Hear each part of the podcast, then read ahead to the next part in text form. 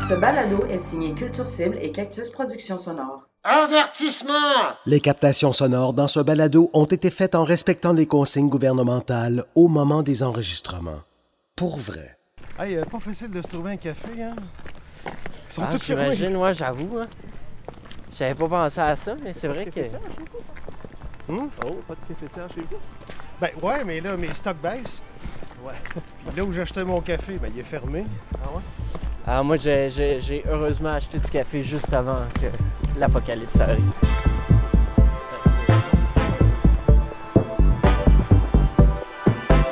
La Sentinelle, une série balado qui braque le radar sur les travailleurs et travailleuses autonomes du milieu de la culture, perturbés par la crise du coronavirus.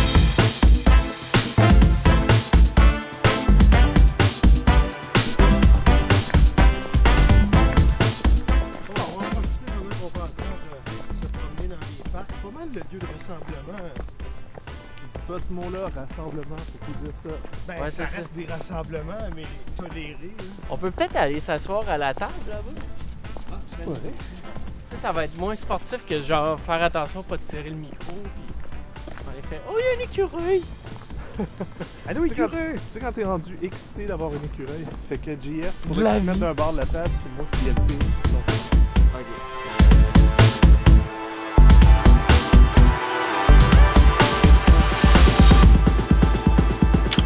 Roy. C'est intéressant, on rencontre euh, toutes sortes de gens. Euh, Qu'est-ce que vous euh, retenez jusqu'à présent de des rencontres que vous avez, Marc-André? Euh, que les gens sont, somme toute, assez euh, en mode solution déjà, mode résilience. On en parle souvent, hein, le mot résilience, il Ça revient revient, souvent. ouais. C'est résilient, des artistes. On l'a bien Ils sont- expliqué. oui. sont trainés pour ça, tu sais, au sens où ils n'ont jamais eu de sécurité d'emploi. Fait que là, ils se retrouvent dans l'insécurité la plus totale. Marc-André Mongrain. C'est généralement des gens qui, euh, qui sont sensibles et donc forcément angoissés face à des situations comme celle qu'on vit.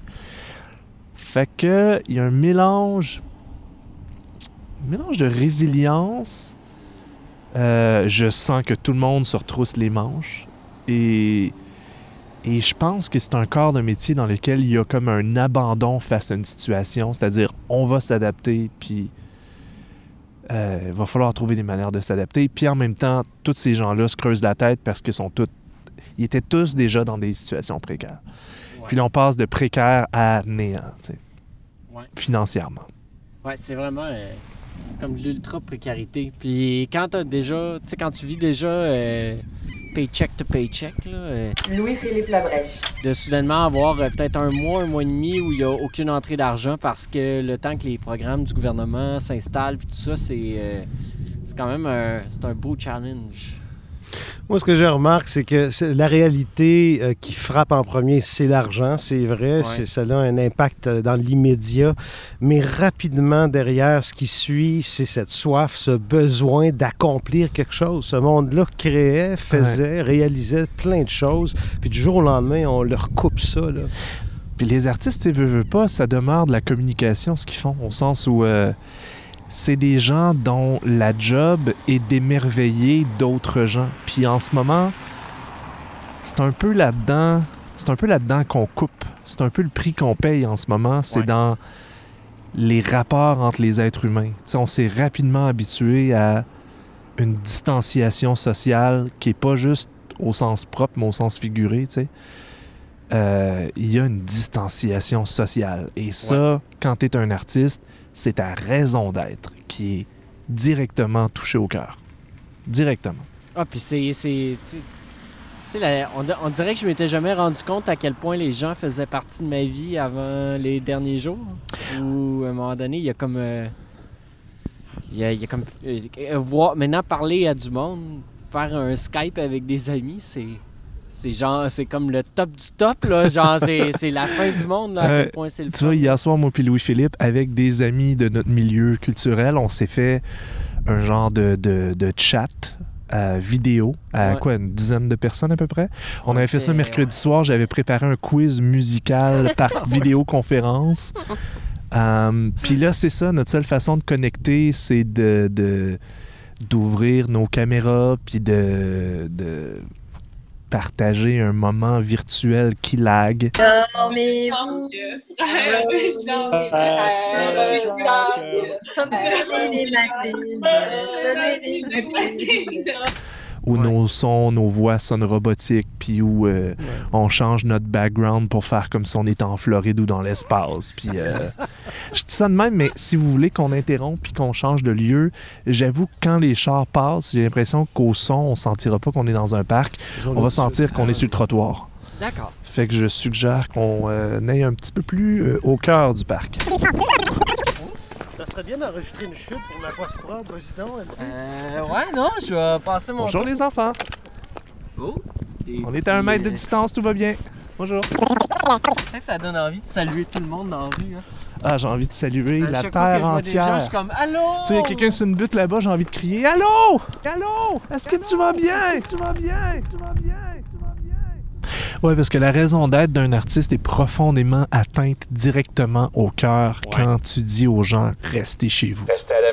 Ah, ça t'a imposé. là. Rester chez vous, euh, c'est la chose responsable à faire. Puis là, tu es pris là, en tant qu'artiste à te dire c'est la chose responsable à faire. Puis on sait que les artistes sont sensibles. Fait que généralement, ils sont assez responsables socialement. Ça va être les premiers à généralement à, à être sensibles à ce genre de, de demande-là. Mais en même temps, c'est ceux qui payent le prix. Parce que ne pas se rassembler, pour des comptables, c'est pas très grave. Ne pas se rassembler pour des informaticiens, c'est pas très grave. Pas se rassembler, il faut quand même manger dans le milieu de l'alimentation, ça va aller. Mais pas se rassembler quand tu travailles dans le milieu du spectacle. Euh, ils font vraiment exprès en plus. Ils le font par plaisir. Ah, là, ils, sont- sont, ouais, ils se sont stabilisés. Ils se sont dit on va s'installer Ah, à côté des gens qui font des enregistrements. Puis on va faire une activité de cassage de glace. Peut-être falloir qu'on change de spot. Bon, Marc-André, euh, on rencontre un paquet de gens, puis je t'avais proposé de mettre la lumière sur tes propres activités. C'est de là qu'origine cette idée-là de faire cette série-là. là. Toi, tu es au cœur des activités culturelles. C'est quoi ta réalité? Ben écoute, j'ai fondé il y a bientôt 10 ans un blog qui s'appelle sortu.ca. Je pose la question sors-tu? Restez à la maison, restez à la maison, restez à la maison. Vous restez à la maison. J'ai-tu Non. besoin de te dire Que ra- c'est ra- Raconte-nous comment tu as revu ton, ton logo de sortie. Ben là, je me suis dit, sors-tu a plus de raison d'être, fait que, que je peux bien faire pendant qu'on est en quarantaine culturelle, fait que je l'ai rebaptisé Sors plus. Ah. J'ai même acheté le nom de domaine, puis j'ai redirigé, puis tout ça. Mais tu sais, on fait des blagues, puis là, tout le monde, tout le monde trouve Ah, c'est un beau flash, quelle belle idée. Mais une fois que le flash puis la belle idée est passée, Ouais. l'application de tout ça demeure. euh, tu sais, mon but dans la vie en général, ma mission principale, c'est d'inciter les gens à pas rester chez eux, à sortir dans la communauté pour aller encourager les artistes des arts vivants, puis ensuite y réfléchir, puis en discuter. C'est ça la mission principale de ma vie professionnelle et même personnelle. Et que le docteur Arruda est pas d'accord avec toi en ce moment. Non, surtout pas, surtout pas, surtout pas. J'insiste là-dessus. Quand ça va être le temps de ressortir, puis qu'il n'y aura plus de danger, ou qu'on va augmenter un peu l'activité, on va vous le dire, là, mais pensez pas, parce que la courbe abaisse ou elle va infléchir, que c'est le temps de lâcher. Le docteur Arruda euh, s'est dit Sors-tu, là? Tu vas me mettre ça sur une pause, sur un moyen temps, tu comprends? Fait que c'est sûr que. Puis c'est mon sais, c'est devenu au fil du temps mon, mon gagne-pain principal, même si j'ai d'autres activités, tout ça. Parce qu'à la manière de beaucoup de nos intervenants, puis de, mettons, Louis-Philippe Gingras, par exemple, ben, j'ai diversifié mes sources de revenus parce qu'il y a juste pas assez de revenus en général dans ce milieu-là. Fait que ça me rend un peu moins dépendant d'une seule source de revenus, tu sais. Mais ça reste que ma raison d'être principale, elle est profondément affectée. Profondément affectée, genre, elle est littéralement mise sur pause. Et pour l'instant, au moment où on se parle, on est à peu près au jour 8 ou 9 de la crise, à peu près. Je sais pas d'où on commence à compter, là. Et puis, euh, ben, on le sait pas pour combien de temps. On le sait pas si ça va être pour 2-3 semaines, on le sait pas si ça va être pour 2-3 mois. Puis si ça se trouve, c'est peut-être pour plus longtemps que ça. Fait que sans savoir pourquoi, sans sa- ben, non, en sachant pourquoi, sans savoir jusqu'à quand, euh, je sais à tout le moins que mon ADN ma raison d'être professionnelle euh, est, plus là, est mise sur pause complètement et du jour au lendemain, brutalement. Rédacteur en chef de sortie.ca et président de Culture Cible. Peux-tu nous expliquer un peu de quoi il s'agit? Ouais, en fait, Culture Cible, c'est une coopérative qu'on a créée pour rassembler cinq médias culturels indépendants. Donc, comme sortu.ca, des gens qui, comme moi, ont fondé un blog qui s'est professionnalisé au fil des revenus qui ont commencé à rentrer.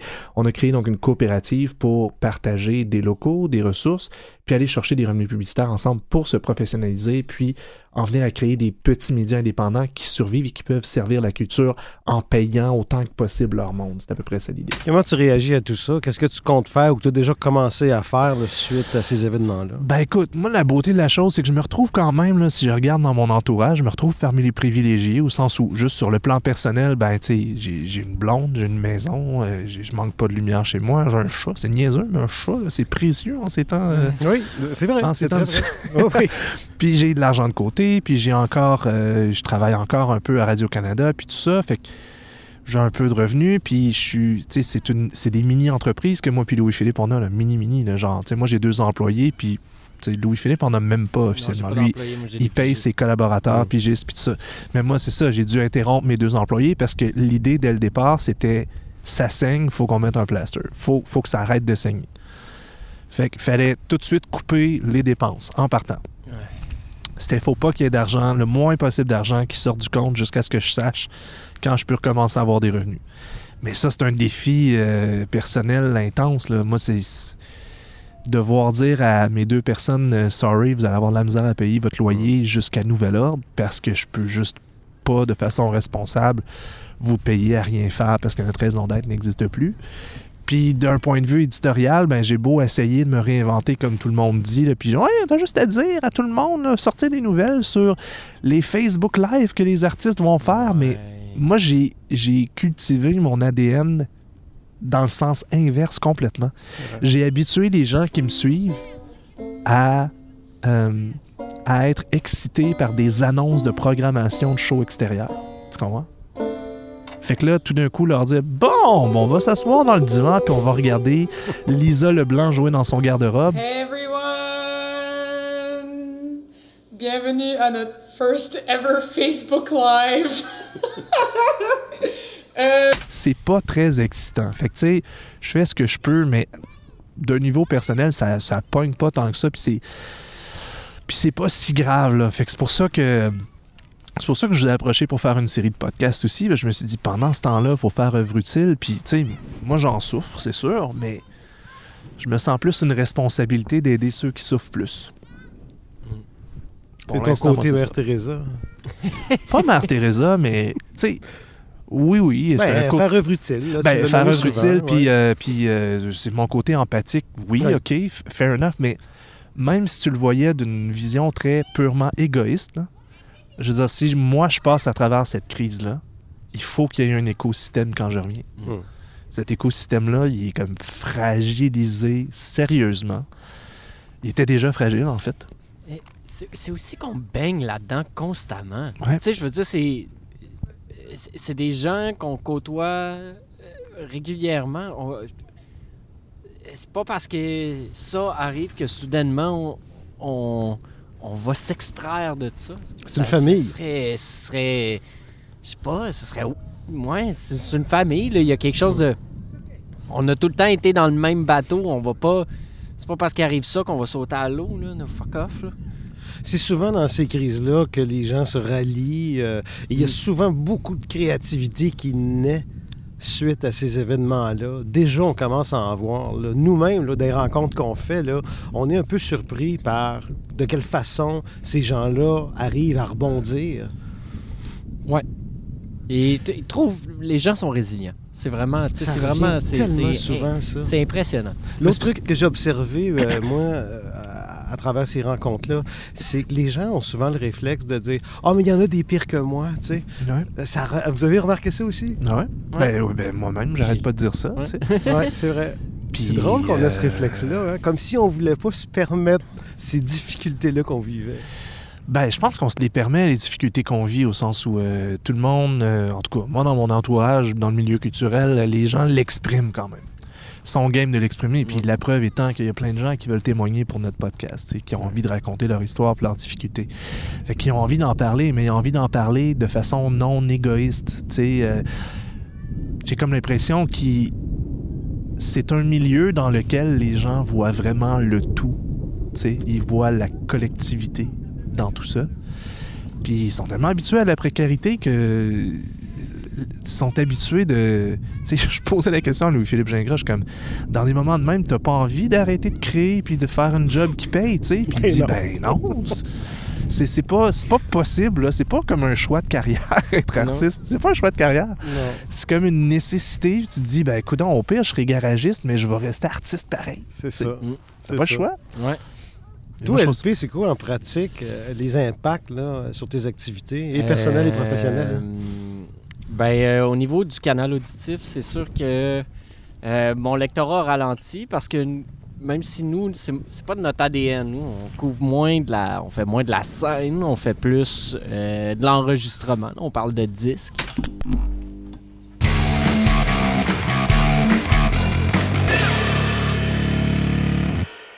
Louis-Philippe, qu'est-ce que tu t'es rentré dans le canal auditif récemment? Eh ben, j'ai écouté l'album Noir Eden de Peter Peters. C'est son troisième album qui fait suite à une version améliorée de La Tristesse qui avait connu un immense succès autant ici qu'en France. Puis, tu sais, d'un- autre pan de ma vie, ben, je fais aussi de la mise en scène avec Charles Beauchesne en ce moment. Puis, on...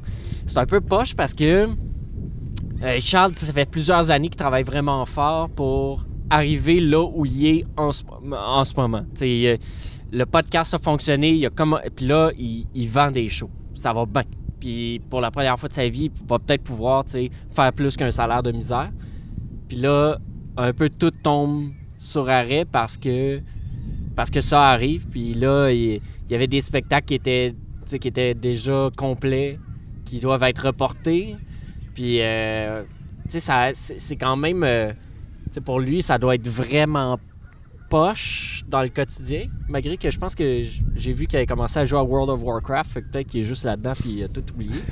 mais, euh, mais, mais pour vrai, tu sais, c'est- pour, pour un artiste comme ça, moi j'ai comme la chance de le côtoyer euh, quand même d'assez proche. Là. On se voit régulièrement. Euh, c'est plus rough. Mais on s'est pas vu depuis euh, la quarantaine. On, on respecte ça pareil. Fait C'est quand même, euh, tu sais, c'est ça. Ça arrive à un drôle de moment pour lui. Puis ben moi, ça m'impacte parce que je, je- je veux dire, mes revenus viennent aussi de ça. Fait que si, si lui fait pas de show, moi je fais pas d'argent non plus. tu sais. C'est quoi la portée du balado euh, que vous, vous entrevoyez? Euh, moi, je le vois comme un baume pour les gens concernés. Euh, je le vois comme une sensibilisation pour les gens qui comprennent que le milieu de la culture est affecté, mais voient pas nécessairement les cas individuels. Tu sais, quand tu vois le big picture de quelque chose, c'est une chose. Mais quand tu entends parler euh, quelqu'un comme j'ai parlé avec un, un- un gars qui s'appelle Martin Dosti qui lui euh, tourne avec euh, le Cirque Alphonse. Puis là, il revient, eux autres, tout allait bien. Ça fait trois ans qu'ils roulent un show qui s'appelle Tabarnak. Puis là, ils sont en France. Puis là, ça pogne. Puis là, la marde pogne. Puis là, ils doivent revenir au pays. Et du jour au lendemain, au lieu d'être en train de tourner un spectacle qui est son principal gagne-pain, il se retrouve à devoir être en quarantaine loin de sa famille dans une maison, la- la- dans la maison de campagne de sa mère, que sa mère a quitté pour pouvoir le laisser être en quarantaine, loin de sa famille. Là, tout d'un coup, c'est plus juste comme Ah, il n'y a plus de show. Ah, le milieu culturel souffre. Là, Non, tout d'un coup, c'est tu mets un visage, un nom, puis une situation à laquelle tu peux t'identifier. Ma conjointe a un emploi plus stable. Elle travaille dans le dans, dans le euh, dans une animalerie. Donc elle, elle a encore son travail. On ne sait pas pour combien de temps. On ne sait pas euh, ce qui va se passer. Mais bref, elle a un travail. Euh, c'est une raison plus pour laquelle je fais pas ma quarantaine à la maison. Parce que être en quarantaine chez moi, puis qu'elle, elle voit de 3 à 500 clients par jour à l'animalerie, ça faisait pas de sens. Donc, euh, c'est pour cette raison-là, entre autres, qu'on a décidé de, faire ma quarantaine ailleurs que chez moi. À travers tout ça, comme je l'ai dit depuis le début, je pense qu'il y a aussi une, euh, une occasion de un petit peu intéresser les gens à, à- à tous ces gens-là qui permettent que la culture se passe, alors que eux ils sont pas sous les projecteurs. sais. Puis ces gens-là, sans eux, il n'y en, a- il y en a pas. Il n'y a pas d'artiste, puis il n'y a pas de show. Là. Fait que c'est un double mélange. Je pense que c'est. euh, J'aimerais beaucoup créer de la sympathie puis de l'empathie envers ce milieu-là qui, qui avait déjà des conditions de travail assez euh, précaires et difficiles. Puis peut-être que, tu sais, à travers des gros bouleversements comme ça, euh, tu sais, j'en parlais justement avec Louis-Philippe tantôt, là, on se disait, euh, tu sais, dans des, dans des situations de crise, tout le monde souffre, mais après, les choses reprennent jamais exactement pareil. Il y a des ajustements qui se font, il y a des changements majeurs. Ça passe souvent par des crises. Ouais. Fait que là, tu te dis, peut-être que ça, ça serait un bon moment pour faire du ménage là-dedans. Mais toi-même, JF, je veux dire, Ouais, toi, de- d'une certaine manière, ben pas d'une certaine manière, t'es carrément un travailleur autonome, t'as Ouais. décidé de, de t'as décidé de te, mettre à ton compte, là, tu sais. Oui. Non, non, il y a des gros dangers, mais j'ai l'impression que je m'identifie un peu à, à ces gens-là euh, dont tu parlais tantôt, où est-ce qu'ils vont rester des artistes, ils, vont, ils ont cette soif-là. Je me vois pas aller me trouver une job là, comme laveur de vaisselle ou euh, sa De- construction. De ou, toute euh, façon, c'est un mauvais moment. D'une part, mais, mais dans mon cas à moi, euh, je suis dans la cinquantaine, je l'ai fait, puis ça ne me tente plus. euh, pour plein de raisons, tu sais. Euh, fait que moi, j'ai décidé de faire ce saut-là il y a déjà quelques années. Euh, puis ouais, je le vois bien, la, la fragilité, la, la précarité que ça impose, que ça signifie. Je l'accepte, je vis avec, euh, j'ai une marge de crédit. puis tu sais, je- flotte un petit peu comme ça. Puis tu sais, euh, tu le sais, toi et moi, on, ben, à nous trois, là, on avait quand même des contrats avec la Place des Arts. Euh, ça m'a fait mal, ça, quand cette crise-là est arrivée, parce que c'est quand même des montants significatifs pour moi. Euh, J'essaie de diversifier mes activités. Je fais un petit peu de, de narration, vidéo description. Ça, c'est maintenu. Fait que j'ai réussi à flotter comme un peu tout le monde. Mais au-delà de l'argent, je reviens avec ça. Moi, j'ai besoin, comme un paquet de gens dans ce milieu-là, de créer, de faire des choses. Puis c'est pour ça que je suis content de, de- de participer à, à ce projet-là. Hmm. Ouais, c'est le, le- le besoin de faire des. C'est con, là, mais. Ben, c'est la pyramide de Maslow. là. Une fois que tu as, comblé tes besoins primaires, là, le Et- prochain liste, c'est- d'accomplir de quoi? C'est le sentiment d'accomplissement, de, réalisation, puis, puis, puis d'appartenance aussi euh, à Parce une communauté. Parce que je sais pas vous, là, mais moi, dans les derniers jours, il y a eu des moments où, à un moment donné, euh, genre, mettons, euh, 10h15 là, le soir, là, puis je suis comme euh, assis chez nous, puis Pff, je, je me demande, je suis comme, OK, bon, j'ai fait, j'ai fait tout ce que je voulais faire, je me suis même diverti. euh, bon, tu sais, what's next? C'est. Calice. Puis tu sais, on, on- on le sait peu de choses. hein. On le sait pas. Peut-être que notre série de podcasts va devoir durer 50 épisodes. Peut-être qu'elle va durer après la crise, parce que la reprise après la crise risque d'être difficile aussi. Peut-être que ça ça durera pas si longtemps que ça, puis qu'effectivement, on s'inquiète pour rien. Mais une chose est sûre, c'est qu'on a l'occasion, je pense, de...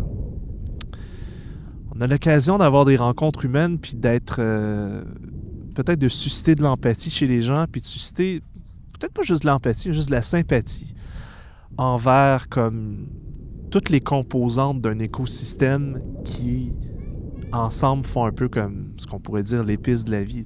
La culture, c'est c'est ce qui donne de la saveur à la vie. tu sais. Puis il y a plein de gens qui travaillent à donner cette saveur-là. Mais il faut comme je pense qu'il faut, euh, faut leur rendre hommage d'une certaine manière. Puis il faut, je trouve ça intéressant d'écouter ce qu'ils ont à dire. La Sentinelle est une initiative de Marc-André Mongrain en soutien aux travailleurs et travailleuses du milieu culturel dans le cadre de la crise du coronavirus.